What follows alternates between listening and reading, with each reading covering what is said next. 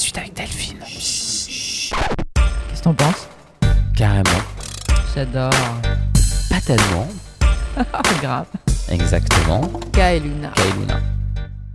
Alors, nous, ce qu'on aime euh, chez toi, c'est euh, déjà qu'on est très ému par euh, tes propositions artistiques et euh, c'est important pour nous que tu en parles. Mais je crois que ce qui nous émeut le plus euh, avec K, c'est l'intention avec euh, laquelle euh, tu le fais. Euh, on sent vraiment que tu n'es pas en attente de plaire ou, d'adresser des convictions. Il y a vraiment une démarche beaucoup plus puriste. Alors, est-ce que tu pourrais nous parler de l'intention de, derrière ton travail? Hum, Alors, effectivement, je n'ai pas. Je, évita- je, enfin, comme tout le monde, qu'on apprécie ce que je fais, mais je ne le fais pas pour qu'on m'apprécie. Euh, je le fais parce que c'est ma manière de dire ce que j'éprouve et ce que je pense du monde. Et je ne le dis pas avec des mots, je le dis dans une certaine théâtralité. Donc au, au fil des années, je me suis... Voilà, j'ai travaillé avec des photographes, j'ai travaillé avec des metteurs en scène, j'ai travaillé avec tout un tas de gens, et euh, dans plein d'aspects scéniques, et je me suis rendu compte que petit à petit, peut-être que j'avais les moyens d'exprimer quelque chose qui me soit propre, et que pour ce faire, je n'avais besoin ni des acteurs ni du metteur en scène. Donc euh, quand on enlève les acteurs et le metteur en scène, il reste la scéno, ce que j'étais déjà. Et, euh, et si tu si tu décales un tout petit peu ça, eh ben, tu as des installations d'art contemporain en fait. Et donc, euh, tu peux te démerder, à euh, te débrouiller, à tout encoder tout seul. Et ça marche très bien. Oui, parce que K, ce que Delphine ne dit pas depuis le début, c'est qu'elle est artiste contemporaine. Elle Mhm. parle beaucoup de son de Du sa théâtre. première histoire de vie et du théâtre, mais euh, il y a beaucoup d'humilité euh, chez Delphine et, et c'est vrai que c'est une énorme artiste euh, qui exprime, et là on aurait peut-être envie de t'entendre sur euh, le rôle de l'intime dans l'expression de tes créations, qui exprime au travers euh, de la tisserie euh, son expression au monde. Ben, alors, là c'est pareil, tu vois, c'est-à-dire, moi quand je crée une installation, l'intime à cet endroit-là, il se situe dans le fait que je ne, je ne fasse aucun plan. J'ai réfléchi à des choses pendant longtemps et j'ai collectionné des matériaux parce que j'utilise que des matériaux recyclés, donc ça, ça demande longtemps. Et du coup, c'est ce temps aussi qui permet une espèce de maturation d'une idée ou d'un concept et d'observation. Et ensuite, euh, fort de ça, fort de cette nourriture, euh, l'intime peut-être, il se pose dans le fait que quand je monte, à un moment, j'ai tous mes matériaux et je vais faire une grosse installation. Et moi-même, je, pour faire ça, je me mets dans une condition très singulière. Euh, voilà, je me mets dans un état de présence très singulier. Je ne suis pas à moi-même comme je suis là tout de suite. C'est euh, un autre endroit. Et quelque part, du coup, c'est très, euh, de mon point de vue, c'est très intime parce que c'est comme la question que tu me posais tout à l'heure sur les vitraux ou le tissage. Alors là, là, là, j'ai la, là, j'ai la prétention, quand je suis à cet endroit-là, d'être le vitrail et le tissage. Tu, enfin, tu vois, je, je me rends disponible. J'essaye de faire en sorte que quelque chose de lumineux passe par moi. Enfin, euh, je- voilà, si je peux, j'essaye. Et, et j'essaye d'être juste disponible à toutes ces choses qui m'ont traversé et tous ces gens que j'ai croisés et, euh, et tout ce que ça m'a, tout ce que ça a induit en moi de réflexion et d'émotion. Hmm. Et donc, l'intime, à ce moment-là, c'est cette qualité de présence que tu as à ton art? Ben, c'est cette qualité de présence que j'ai au monde. Hmm. Et donc, à ce moment-là, cette qualité de présence s'applique à, à la pièce que je suis en train de produire. Mais c'est pour ça que j'ai j'ai pas d'attente. Enfin, parce que je me dis pas, oh là là, c'est mon art, ça va être top. Je me dis juste, euh, bon, moi, j'ai cet endroit de fréquence qui est un mélange de perception et d'intellect. Je l'ai très clairement en moi, mais ce n'est pas quelque chose qui est figuré. Je ne l'ai pas écrit, juste je le ressens très précisément. Et donc, je me mets, euh, je me mets en, en connexion très forte avec cet état ou en symbiose avec cet état.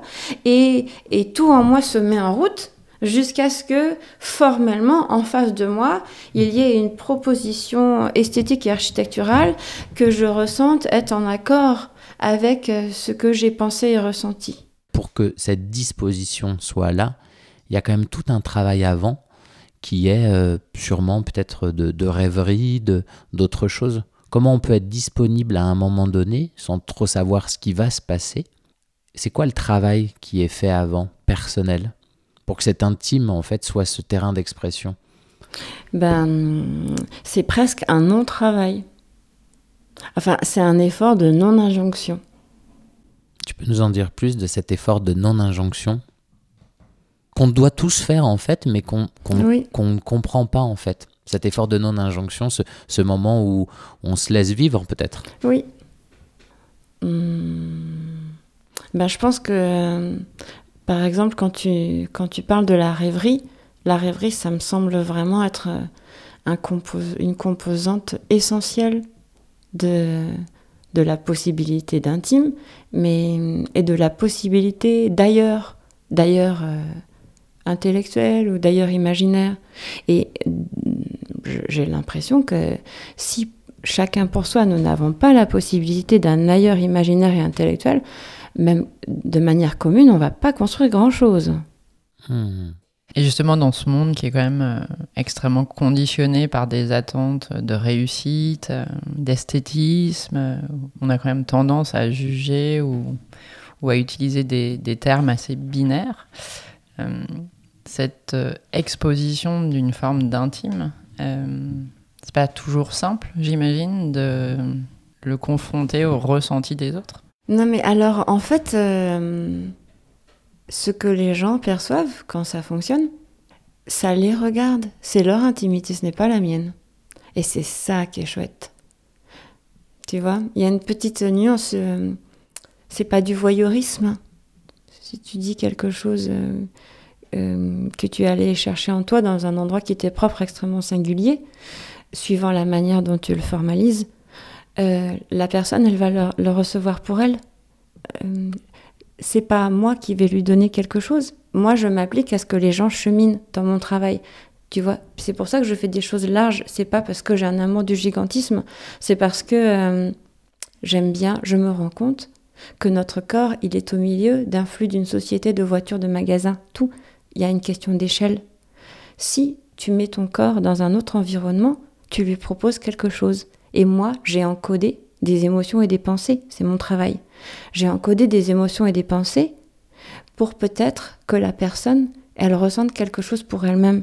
Donc euh, l'intime, j'ai, je, n'ai pas la sensation de m'exposer d'une manière qui me gêne parce que c'est pas du tout un problème pour moi, vu que je sais très bien que si ça fonctionne, la personne, elle va ressentir quelque chose pour elle-même qui n'a rien à voir avec moi. Et d'ailleurs, c'est parce que tu souhaites qu'il y ait une, lecture ou un vécu unique euh, de tes expositions Ah non, pas du tout, je m'en fiche complètement. Ça, ça présente pas d'intérêt pour moi.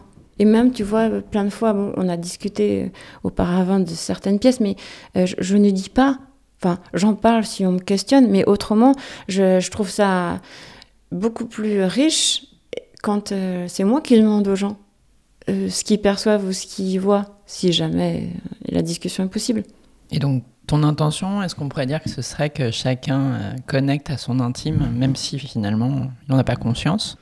Ben, Mon intention, effectivement, c'est, hum, avec mes outils à moi, de proposer un champ. Ensuite, euh, il, est, il est possible pour chacun de prendre ou de ne pas le prendre. Ça, je ne peux pas en être le juge ni le décisionnaire. Mais en tout cas, c'est mon positionnement. Moi, je propose un champ dont j'ai les outils. Chez Kaeluna, on n'aime pas les cases. On a dû souvent vouloir te ranger dans des cases. Nous, ce qui nous intéresserait de savoir, c'est quels sont les compromis euh, que tu fais face forcément à une forme de conditionnement. On te sent une femme libre dans ce que tu es capable de proposer au monde, mais quelque part, est-ce que toi aussi, à un moment donné, euh, tu t'arranges avec des choses ou? Ben, c'est alors je crois que j'ai fait très peu de compromis. Euh, ce qui veut dire aussi que vous ne m'avez pas encore vu ni à Beaubourg ni nulle part ailleurs. c'est rien contre Bobo. C'est-à-dire que du coup, comme effectivement, je ne suis pas dans une case et je ne suis pas. Je, n- voilà, je, je n'ai pas rentré dans, je ne suis pas rentrée dans aucun monde. Euh, Jusqu'à un certain stade, ça s'est avéré être une faiblesse. Euh, comme bon, j'ai pas encore 70 ans, donc euh, il est possible que chemin faisant, ça devienne une force. Mais pour l'instant, je n'ai pas, je n'ai pas, je ne suis pas assez loin pour que ce soit encore, ce soit déjà devenu une force aux yeux d'un environnement où le, où euh, le réel prévaut absolument. Le, vous voyez ce que je veux dire Oui, On nous. voit bien. En même temps, tu vas quand même succéder à Tolkien dans un lieu euh, éminemment Oui, réputé sur ton art. Donc, Ah, euh, mais oui, c'est ça- peut-être pas ça Bobo, commence. mais bah oui, oui, bah, je dis bon. parle-nous un peu Oh, oh. peut-être de cette expo à venir. Ben, là, Parce qu'il va vraiment falloir aller la voir. hein. Oui, Oui. ça c'est sûr.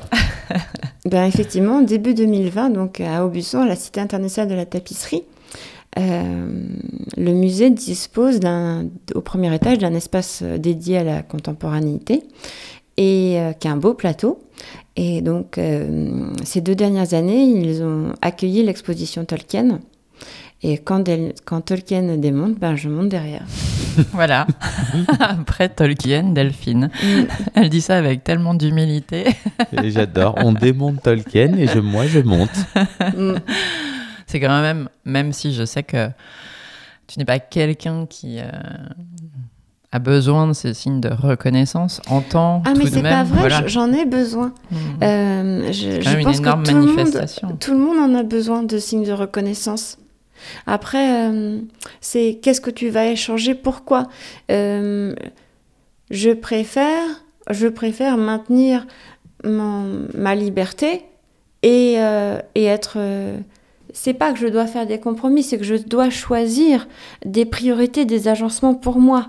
Mm.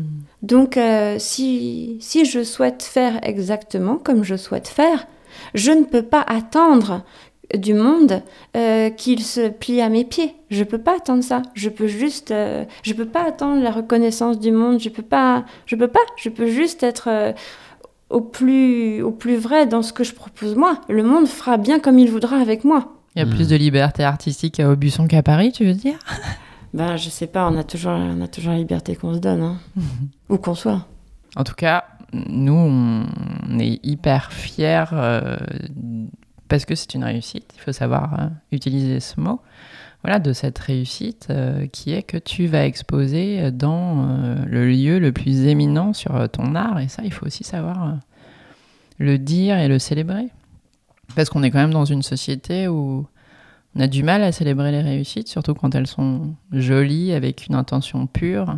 Euh, et euh, moi, je crois que c'est hyper important que les gens euh, sachent que cette exposition existe, euh, t'entendent, t'écoutent, puissent venir échanger avec toi sur tes créations. Donc voilà, on invite vraiment tout le monde hein, qu'à à venir Bien à. Aubusson. Je crois que l'exposition va durer euh, deux mois, hein, c'est ça Oui, Donc on a, c'est ça. On a, on a le temps d'aller la voir et de visiter en plus euh, cette région, cette ville d'Aubusson. On Euh, mettra même sur notre site internet une petite vidéo des œuvres de Delphine. Ah, ça c'est sûr. On peut parler un peu d'amour, peut-être pour finir Ah oui, cette ça. Euh, C'est vrai qu'on a été beaucoup plus sérieux que d'habitude. Bah oui, je mais sais elle est inspirante. Ah, hein. mais, oui. Mais je crois que peut-être qu'on est déjà dans, dans quelque chose d'amoureux, mais en quoi l'amour, en tout cas, a été une, une source d'inspiration dans, dans tes créations? Parlons un petit peu de la place de l'amour dans tout ça. Alors, je suis pas sûre qu'il soit possible euh, de créer quoi que ce soit qui implique une grande disponibilité sans amour. Je suis pas sûre que ce soit possible sans. Après, je pense que ça peut prendre des formes extrêmement variées. Et, euh, et ça aussi, c'est des tissages tout à fait singuliers.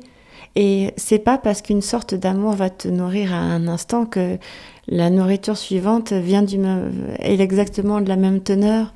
Hmm. Mais je sais que toutes les pièces, même si de mon point de vue, je, je raconte quelque chose du monde dans mon travail, je sais aussi que dans ma vie personnelle, à chaque fois, je le fais porter par un amour.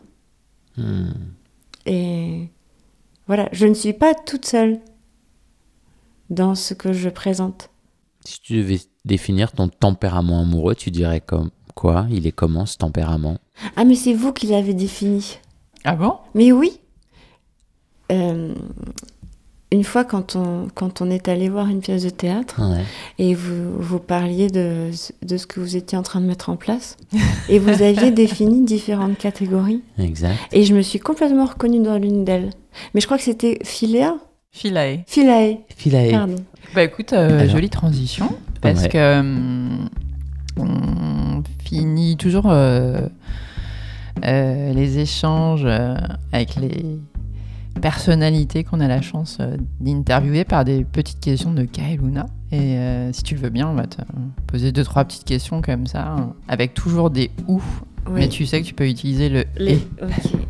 Alors, qui ou quoi Ben, comment?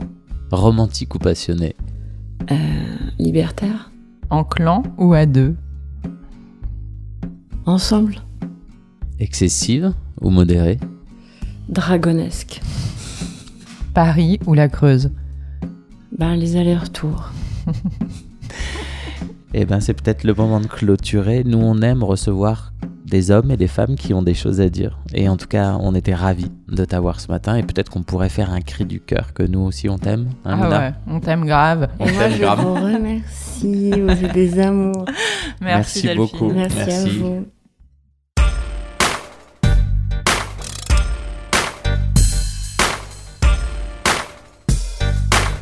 Kaeluna. Kailuna.